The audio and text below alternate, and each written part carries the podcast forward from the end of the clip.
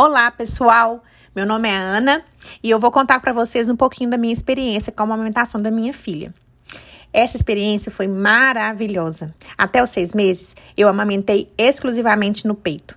Não precisei fazer preparo da mama, não usei pomada de proteção, não tive machite e nem rachaduras.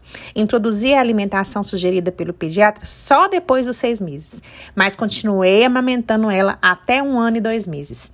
Não foi possível continuar porque voltei a trabalhar quando ela tinha nove meses. Hoje ela já tem 11 anos e nunca ficou internada e nunca teve nenhuma doença grave, apenas a dermatite atópica, que já tinha desde bebê.